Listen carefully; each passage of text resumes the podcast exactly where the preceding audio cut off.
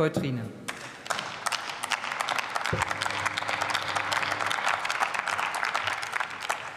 Sehr geehrte Frau Präsidentin, liebe Kolleginnen und äh, Kollegen! Wir haben jetzt viel in der Debatte äh, verschiedene Armutsberichte äh, gehört. Einzelschicksale wurden äh, berichtet.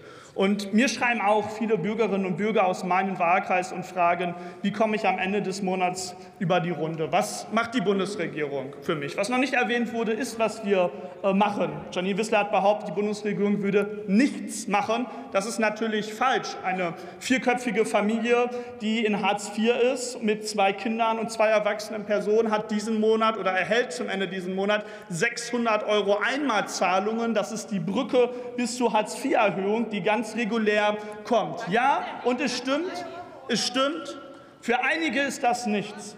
Für einige ist das nicht erwähnenswert. Für diese vierköpfige Familie bedeutet es aber einen großen Unterschied, nämlich ob sie im, äh, im, Sommer vielleicht noch mal einen Ausflug machen kann und ob der Kühlschrank doch etwas gefüllter ist. Für diese Menschen macht es einen Unterschied. Und wir haben über die Aktuelle Stunde beschäftigt sich mit dem Armutsbericht des Paritätischen Verbands. Und gucken wir in diesen Armutsbericht äh, rein, gibt es dort erschreckende Zahlen, die alarmieren lassen. Beispielsweise auch, dass die Armutsquote bei keiner Berufsgruppe so stark angestiegen ist wie bei den Selbstständigen. Ein Anstieg von 46 Prozent im Armutsbericht des Paritätischen Verbands.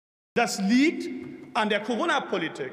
Das liegt daran, dass man mit flächendeckenden Lockdowns nicht berücksichtigt hat, welche wirtschaftlichen und sozialen Schäden es ähm, annimmt. Und deswegen ist es richtig, dass wir dort einen Kurswechsel angeleitet haben. Alleinerziehende Sie können so viel schreien, wie Sie wollen. Sie wissen, wer der Spitzenreiter bei der Armutsquote im Paritätischen Verband ist. Das ist Bremen. Das ist dort, wo Sie regieren. Das ist das Bundesland, was über 10 Prozent höhere Armutsquote hat, wie das Bundesland auf Platz 2. Also handeln Sie gerne in Bremen, machen Sie dort was für die Armut, machen Sie was für die wirtschaftliche Entwicklung, anstatt sich hier aufzuspielen.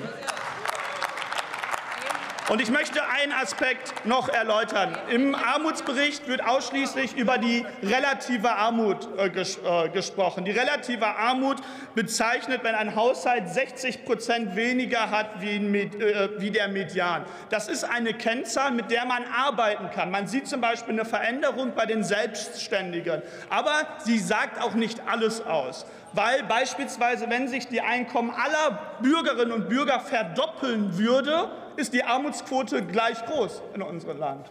Deswegen muss man weitere Indikatoren eigentlich dazu, dazu, nehmen. Wie sieht es eigentlich mit Bildungschancen in unserem Land aus? Und wenn die CDU sich heute hier aufspielt, dann sei auch erwähnt, dass die Bildungschancen sich während der Pandemie verschlechtert haben, dass sie nicht dass sie keine BAföG-Reform gemacht haben, obwohl wir die Bildungsministerin Kalitschek erinnert haben.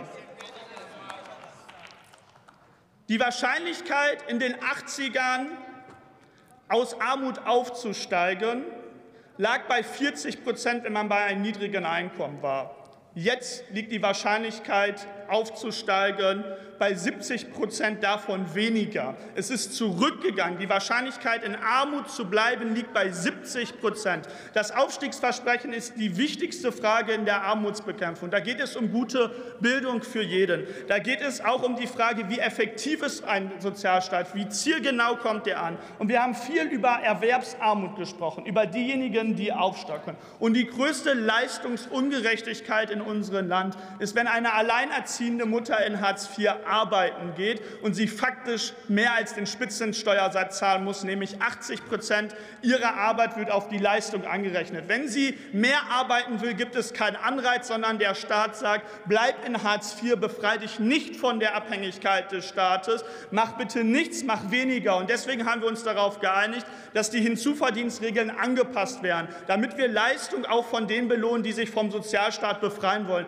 Das haben Sie 16 Jahre nicht gemacht, liebe CDU.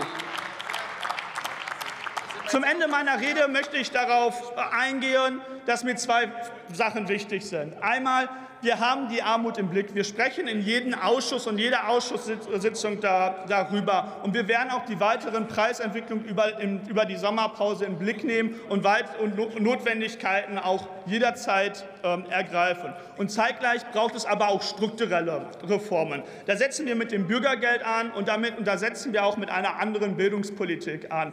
Denn unser Ziel ist es, dass mehr Menschen sich von Armut befreien kann, weil Aufstiegschancen auch ein wichtiger Indikator für Leistungsgerechtigkeit in unserem Land sind. Vielen, vielen Dank.